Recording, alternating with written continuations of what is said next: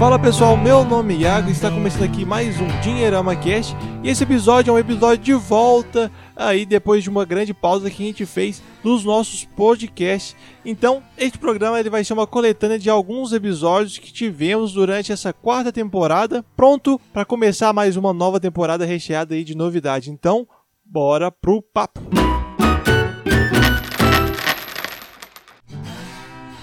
Lembrando que o Dinheirama Cast é um oferecimento da Grão. A Grão é o aplicativo que ajuda você a juntar dinheiro. A nova maneira para você criar hábitos e começar a praticar a educação financeira que realmente funciona. Poupando na Grão, seu dinheiro vai render mais do que a poupança com mais segurança, então não perca essa chance e conheça o aplicativo. Acesse www.grão.com.br, baixe o aplicativo e bora pro nosso papo. Ah, Iago, esse assunto dá pano pra manga, viu, cara? Como a gente fala aqui na nossa terrinha, quem não entende o que, que é essa expressão é aquilo. É, é polêmico, né? É jogar álcool na fogueira. E aí o que, que acontece, né? É, essa falou, essa é uma data muito esperada por muita gente para comprar. Na verdade, ela é esperada mesmo para valer pelo varejão, né? Pelas lojas, pelo comércio que criou, né? Essa ideia de que na Black Friday você vai comprar com desconto e vai pagar com preços que você nunca mais na sua vida você vai ver. E aí sabe o que acontece? Passa ali, sei lá, de repente dois meses, a gente chega ali em janeiro que os produtos se encalharam todos porque é, passou a época que a galera tava com grana, vira o ano, todo mundo tá duro, tá sem dinheiro, aí a galera tá com o estoque lá em cima, em janeiro fazem uma promoção, aí sim, de verdade, para poder renovar os estoques e aí o preço da coisa tá até mais barato do que na Black Friday. Então tem que tomar cuidado com o que a gente chama de datas comerciais, Iagão. Acho que esse é o ponto aqui. A gente não vai Obviamente, né, entendam bem o nosso recado, a gente não está aqui contra o consumo, contra o varejo, contra as lojas, não é nada disso. As pessoas têm que comprar, o dinheiro tem que girar, é para isso que ele serve. A gente só não pode é, misturar as coisas e achar que é, aquele preço é a última vez que a gente vai ver ele na vida e que se a gente não comprar porque está muito barato, nunca mais a gente compra. Esse é um pensamento muito simplista e muito defensivo, o que faz com que o nosso cérebro fique pronto, como a gente sempre fala, para nos enganar. Então, a ideia da Black Friday pode ser muito legal para muita gente. Vou aproveitar o desconto. Mas aí tem dois detalhes que eu quero colocar aqui jogar nessa primeira intervenção. Primeiro, o desconto ele é real? O preço do produto realmente está valendo a pena em relação ao seu histórico do ano, em relação a outras negociações que você pode fazer, etc? Ponto número um. Ponto número dois é você pode comprar, o seu planejamento permite que você faça essa compra sem prejudicar o seu orçamento e outros objetivos, ou você está comprando só porque parece ser um preço irresistível. Então, com essas duas provocações, passo a bola para vocês e isso aí já acende a fogueira mais ainda, né, Rick? É, eu colocaria então mais um item aí, Conrado. Você, só relembrando, você falou o primeiro item, esses dois últimos que você colocou foi? É, o primeiro, se é, o preço realmente é o melhor, né? Tá barato de uhum. verdade. E o segundo, se, se você, você pode... pode... comprar de verdade no seu planejamento. E, e o terceiro é se você precisa, né? Então é, é, muito legal a gente ver a publicidade e tudo que é feito com relação a essas datas comemorativas. Né? A gente está falando de, de, Black Friday, mas eu acho que é bem esse último trimestre, né? começando ali em outubro, com o Dia das Crianças, aí, né, agora em novembro, Black Friday, e chegando mais para o final do ano, né, o Natal e o Réveillon. Então, é toda uma campanha, todo um empacotamento feito né, com relação aos nossos, é, os nossos profissionais de marketing que façam um trabalho inclusive excelente, né, sabe exatamente né, que a gente é meio que programado para comprar, para ter aquele desejo. Então é, é muito legal dentro do, do, que, você, do que a gente estava falando ter essa percepção realmente, será que você precisa daquilo que você está né, tá buscando comprar ou você está comprando só porque é uma promoção, porque está todo mundo comprando, tá aquele, senti aquele sentimento de busca, né, de, de, de, de também fazer parte dentro desse contexto, a gente parar um pouquinho para pensar se realmente é algo necessário. Tem gente que será que será que você precisa trocar o seu celular nesse momento? Será que aquela TV que você está olhando realmente é aquilo que você precisa nesse momento? Ou será que você precisa, por exemplo, chamar a sua, enfim, destinar a sua atenção para fazer uma reserva de emergência, começar a investir? Então, o legal de, do nosso assunto de hoje é que ele não se esgota muito, né? A gente tem várias verticais aí, várias vertentes patentes para a gente poder conversar.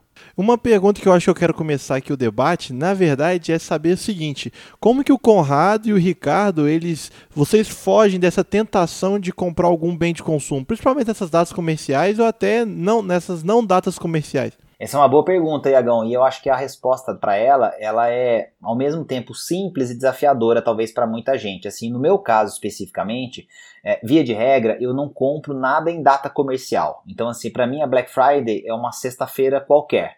É, eu sei que muita gente vai ouvir e falar, ah, que cara chato, não sei o que, tem muita coisa que realmente fica barata na Black Friday, etc, etc. Mas a minha ideia é assim, é, eu é, observo e, e, e, tomo conta do meu controle financeiro de maneira que é, eu determino quais são as prioridades, aquilo que eu é, realmente é, gostaria de fazer ou de ter, né? Alinho isso com a família e coloco isso num planejamento. Então, assim, é, a gente não acorda, Viago, acho que esse é o ponto, né? A gente não acorda assim, sabe? Levanta da cama, vai escovar o dente, olha no espelho e fala: Nossa, hoje em dia eu não posso dormir se eu não conseguir é, comprar aquele celular novo, se eu não conseguir, é, sei lá, comprar aquele, aquele tênis, aquela coisa que você acha assim. É, eu entendo que muitas pessoas, que inclusive têm um nível de renda mais baixo, acho, eles tenham algumas necessidades de consumo, inclusive do ponto de vista de pertencimento, de poder é, é, é funcionar como uma prova social, de poder é, justamente é, é, ter a sensação de que estão inseridos no, no, no nosso mundo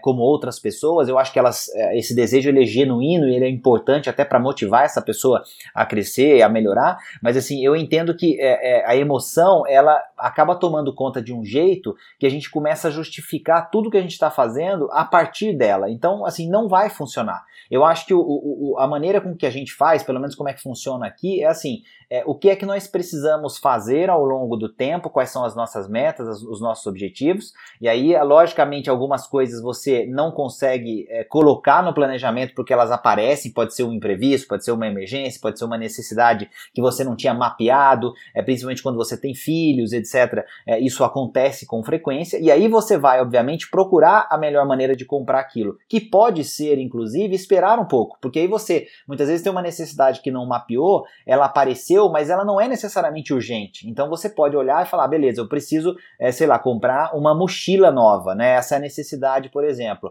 É, vai começar o, o, o ano letivo, é, é, uma coisa que eu já sei que vai aparecer ali na frente. Então, como é que eu, como é que eu faço isso? Se eu deixar para comprar o material escolar é, exatamente na data que todo mundo vai comprar o material escolar, eu provavelmente vou pagar um pouco mais caro. Se eu deixar para comprar quando está todo mundo procurando, eu vou pagar mais caro. Então eu, eu vou mapeando essas necessidades aos poucos, converso com a família, a gente coloca isso no planejamento e procura encontrar uma alternativa para comprar com um preço melhor. Agora, o Iago, o mais importante no meu dia a dia, tá? Falando assim da, da minha prática, eu não fico obcecado necessariamente pelo preço mais baixo.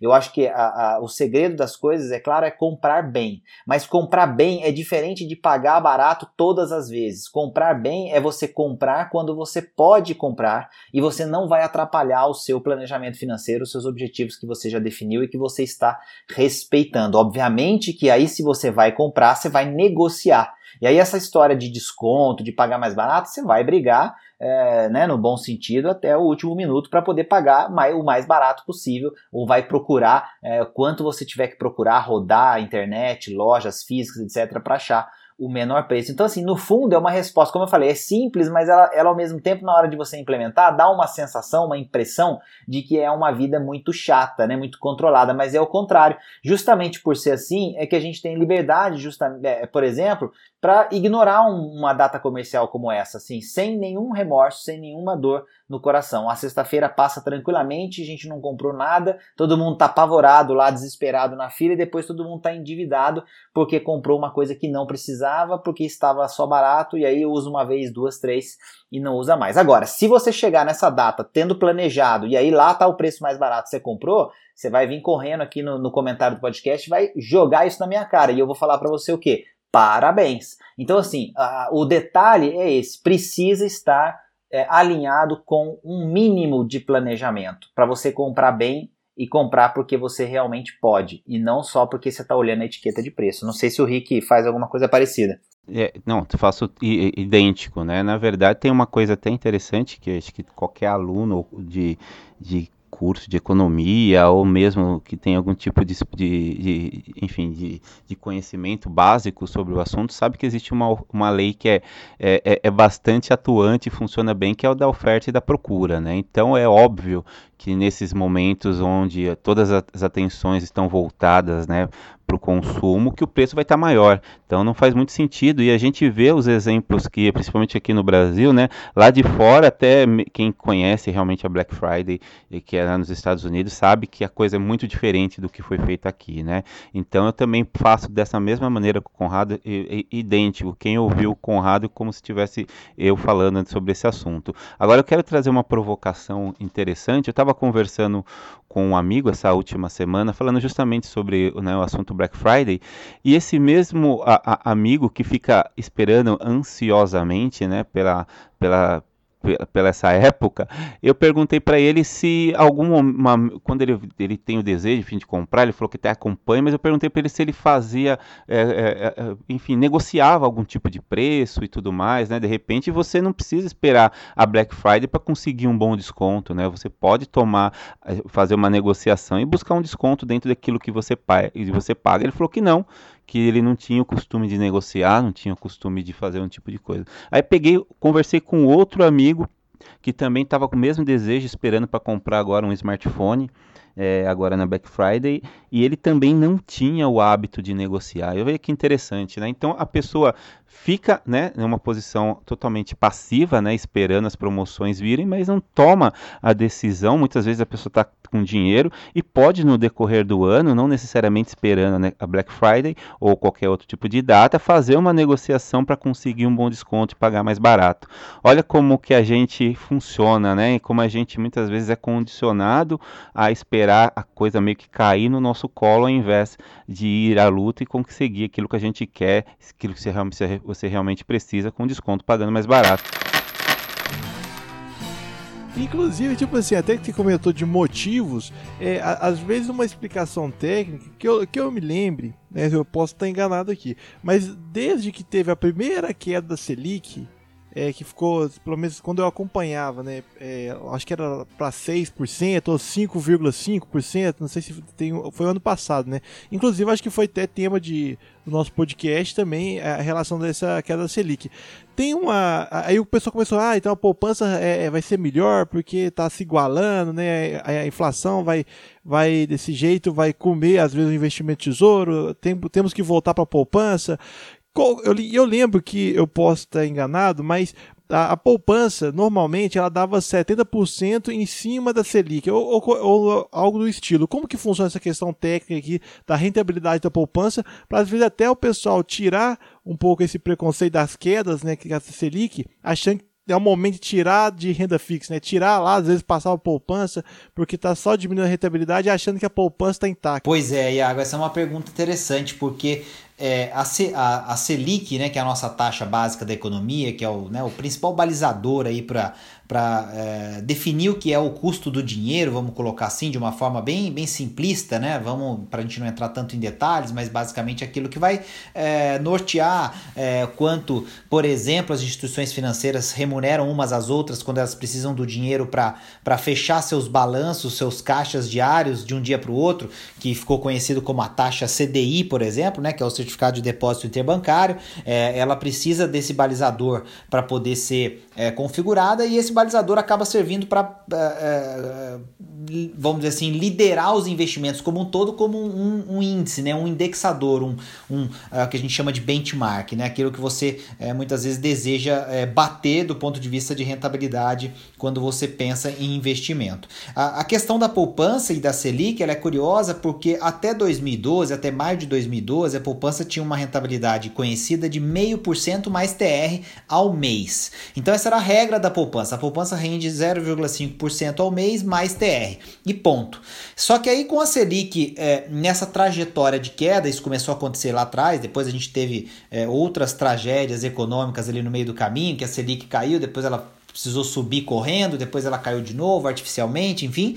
Mas é, quando é, é, se notou que ao derrubar a taxa Selic você tiraria a atratividade de outros investimentos que são importantes porque eles dão vazão é, é, principalmente é, ao que a gente precisa fazer, que é o financiamento da nossa dívida pública, né, através dos títulos públicos federais, é, a poupança ficaria muito atraente em relação a esses investimentos é, de títulos ou é, produtos associados a eles. Então, fundos de renda fixa, fundo DI, fundo de curto prazo, enfim, uma série de outros tipos de fundos e investimentos conservadores. Aí percebeu-se que essa regra da poupança precisaria ser revista, porque senão ela ficaria realmente muito, muito interessante em vista de outros investimentos. E aí o que, que se uh, uh, fez foi criar uma regra para que, a partir de determinado dia de maio de 2012, existiria a figura da nova poupança, ou seja, quem aplicasse na poupança a partir dali entraria numa regra é, que é basicamente a de que a poupança rende 70% da Selic.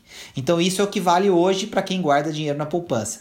Aí tem gente que pergunta assim: "Ah, mas eu tenho dinheiro guardado na poupança que meu avô deixou tá antes de 2012 lá e eu não mexi". Esse dinheiro tá valendo ouro, porque ele tá rendendo aquela regra antiga, meio por cento mais TR ao mês. Então quem não tirou da poupança até 2012 tem lá seu dinheiro rendendo nesse meio por cento mais TR. Agora, hoje, né, Rick, ela rende 70% da Selic, apesar de não ter imposto de renda, de ser muito fácil, muito cômoda, ela ainda assim rende menos, por exemplo, do que aplicações mais interessantes, como essa que a gente mencionou da Grão, por exemplo, e outras é, conservadoras que conseguem capturar e, e, e entregar ao investidor, mesmo com imposto de renda, mais retorno, né, Rick? É verdade, Conrado.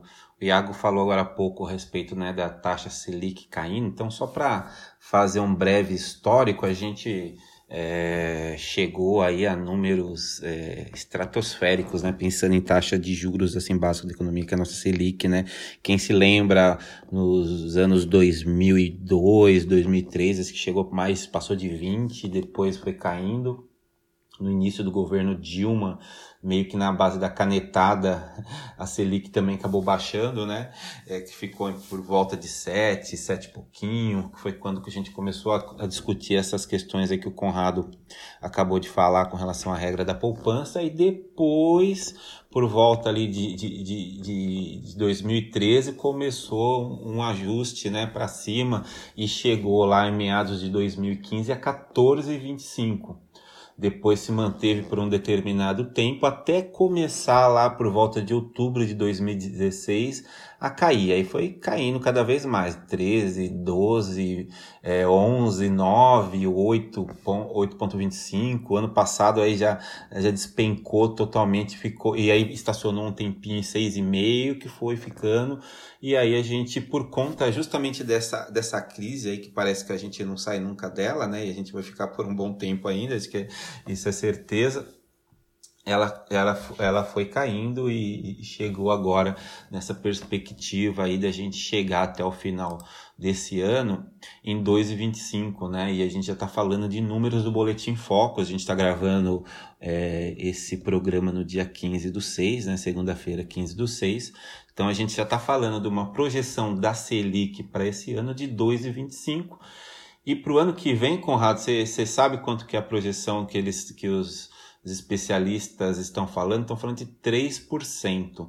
Então, é, uma, uma análise interessante que a gente pode fazer. É, a, com relação à inflação, né, e a Selic é muito utilizada né, como política é, para poder controlar a inflação, né, tanto para baixo quanto para cima, esse ano a, a, a ideia, né, a meta de inflação era 4%, né? Se, se me corrija aí se eu estiver errado. É, e para o ano que vem, né? Quer dizer, esse ano já não vai dar, né? A gente já sabe que não vai alcançar. Então já começa a se pensar em 2021. Né? E 2021 a projeção da inflação é 3,75, né? É, então, por isso que eu falei para você com relação agora há pouco no meu primeira intervenção, com relação a baixar ou até tá, ou até cravar o que, que vai acontecer com a Selic daqui para frente, porque assim, se a gente está falando em metas de inflação e esse ano 2020 a gente já não vai, né, não vai ter essa meta alcançada, né, vai ser menor, né, do que a, do que a meta, porque também é, é ruim, né, se a gente tem uma meta a gente tem que chegar mais próximo possível dela. Então se está muito alto, se está muito para baixo, alguma coisa está errada. Então se a gente está começando a trabalhar já com 2021, a gente está falando aí de 18 meses praticamente, né, a gente está no mês de junho né? E a gente está pensando já para o final de 2021.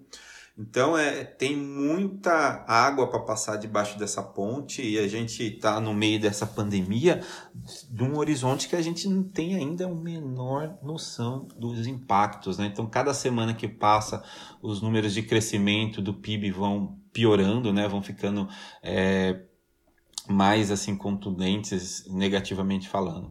Então, eu acho que é, a, dentro desse cenário a, é, é, fundamental que as pessoas começa, comecem a de fato perceber que é importante cuidar é, cada vez mais né, de guardar dinheiro. E dentro dessa estratégia, a poupança não é né? Nem de, nem de assim, de, e, e, a gente pode falar isso com certa garantia, não, não é uma questão que, que envolve basicamente escolhas, é, a gente está falando de produtos sofisticados, que tem que ser especialista, né? Que estou falando alternativas à poupança, tem que ter muito dinheiro, né? Então é fundamental é, continuar pensando na reserva de emergência e existem sim produtos muito mais interessantes, mais seguros e com rentabilidade melhor do que a poupança, e é fundamental que as pessoas percebam isso o quanto antes.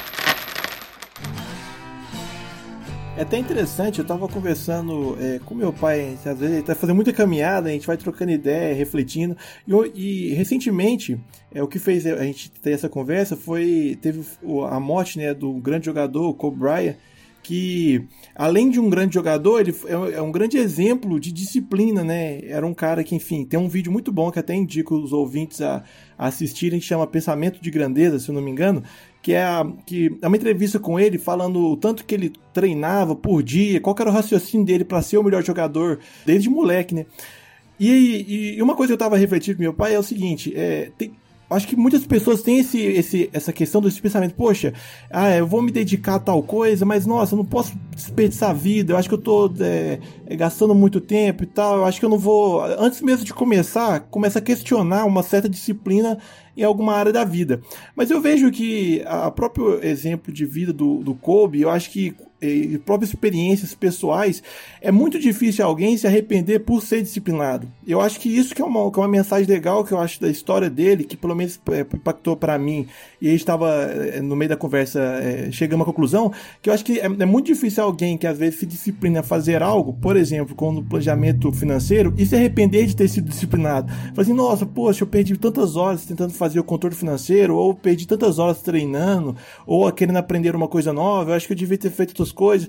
Então eu acho que a disciplina, por mais difícil e dolorosa que ela seja, eu acho que é uma coisa de novo, né, repetindo, é muito difícil de você, no final das vezes de uma conquista, falar, se arrepender ou, enfim, achar que não deveria ter feito isso. Então, é, é meio que reforçando esse, essa, esse questionamento em relação se deve ou não fazer, né? Esse ponto é, é importante, Iago, e aí acho que dá pra gente fazer um link, talvez, com uma coisa que as pessoas podem estar pensando também, assim, é legal, vocês convenceram a gente de que é importante fazer o controle e usar uma ferramenta é, ou mais de uma ferramenta para poder ter uma visão mais ampla sobre o que está acontecendo e sobre é, óticas diferentes, com insights diferentes, enfim, é, entendi que isso é legal. Mas agora tem um outro lado, que é o lado prático disso, que assim, a, a questão da disciplina você colocou e assino embaixo, é, carimbo, com firma reconhecida e tudo, acho que é, é, tá perfeitíssimo, ninguém vai se arrepender por criar uma vida de disciplina em qualquer área da sua vida. É, isso não existe mesmo, porque o resultado ele aparece. Né? A questão da disciplina é que o resultado aparece. Então, é, com o resultado você não, não, não existe arrependimento, porque obviamente você vai viver é, é aquela sensação de conquista. Então, a disciplina ela se paga. Agora, o, o que pode estar acontecendo no pensamento de muita gente em relação às ferramentas e às opções é a curva de aprendizado, ou seja, quando eu escolho e começo a usar uma ferramenta, o quão fácil ou difícil é usar essa ferramenta e como eu me adapto no dia a dia a utilizar né, ou a agregar mais uma ferramenta no meu controle financeiro. E aí eu acho que a gente chega num ponto é, interessante da discussão, é, que é realmente, é, é vamos dizer assim, é, muito é, urgente para muita gente, porque tem pessoas que têm mais facilidade para uso de tecnologia, principalmente aplicativos, etc., coisas no celular. Tem gente que não tem essa facilidade, tem gente que gosta e aí vai aprender ou vai usar até aprender, tem gente que já tem um pouco de aversão e, e, e acha que uh, é muito para ela e prefere uma coisa. Então, assim, esse aspecto é um aspecto subjetivo, individual, é, que vai, obviamente, ter um pouco da atitude, da disciplina, do esforço para tentar vencer essa, essa questão da cor de aprendizagem, mas eu acho que ela também não impede que essa pessoa desenvolva uma ferramenta que vá oferecer esses insights que ela precisa ou que ela gostaria de ver numa ferramenta e não conseguiu, porque a curva de aprendizado ali não foi legal. Então não é que o cara vai sair do caderno e vai criar um aplicativo ideal para ele, não, mas ele pode pensar no seu próprio caderno, na sua agenda financeira, em alguns indicadores, em alguma coisa a mais que ele vai calcular todo mês que ele tentou ver através de uma ferramenta tecnológica, por exemplo, e não conseguiu e que aí ele vai fazer na mão, mas ele vai criar uma rotina para fazer isso. Ele vai fazer, sei lá, um comparativo é, trimestral de alguns indicadores específicos, ele vai criar um resumo é, semestral do que aconteceu com, sei lá, as 10 principais contas, né, categorias do seu orçamento, quer dizer, aquilo que de certa forma ele ainda não tinha pensado, que uma outra ferramenta mostrou, ele não necessariamente conseguiu colocar em prática por conta da curva de aprendizado da tecnologia, mas ele pode implementar, por exemplo, na sua planilha ou no seu controle manual. E o inverso também, quer dizer, aquela pessoa que tem facilidade, mas que ainda não tinha se dado a chance de usar uma ferramenta, que vai ver que pode realmente fazer muita coisa legal, bastando para isso experimentar. Então eu queria colocar esse lado mais prático, porque tem gente também que não faz nada, porque se defende e justifica de que é, é muito difícil para ela, ou para ela o aplicativo não faz sentido, ela não tem experiência com Excel, aí, quer dizer, cada um vai dizer uma coisa, mas dá ainda assim para você criar os seus próprios indicadores e agregar no seu controle. Se tem uma coisa que a gente aprendeu né, ao longo desse tempo é que a gente não pode né, esperar resultados diferentes cometendo os mesmos erros. Né? Eu acho que isso aí é uma coisa que é bem, bem nítida e bem clara. Né? Inclusive o, o Iago comentou do, do Kobe Bryant agora, né? eu assisti um, um documentário sobre ele também, falava na época que ele parou de jogar, e, e ver o quanto ele amadureceu, quando ele modificou algumas atitudes. Ele era bem marrento quando ele saiu, né? Ele, ele saiu do colégio direto para a NBA, nem passou pela faculdade. Então, é, ele foi se modificando, foi aprimorando, mudando né, as suas atitudes e chegou lá na frente se tornou um dos maiores da história do basquete e acabou sendo realmente um exemplo bacana para muita gente trazendo isso para nossa realidade financeira, a gente bate né, realmente nessa tecla, né? De repente é muito melhor você centrar as, a, a sua energia, vamos dizer assim, para manter e desenvolver essa questão de começar realmente a fazer o planejamento e manter ele mesmo quando os resultados não estiverem bons e você se sentir um pouco desconfortável com aquilo, continuar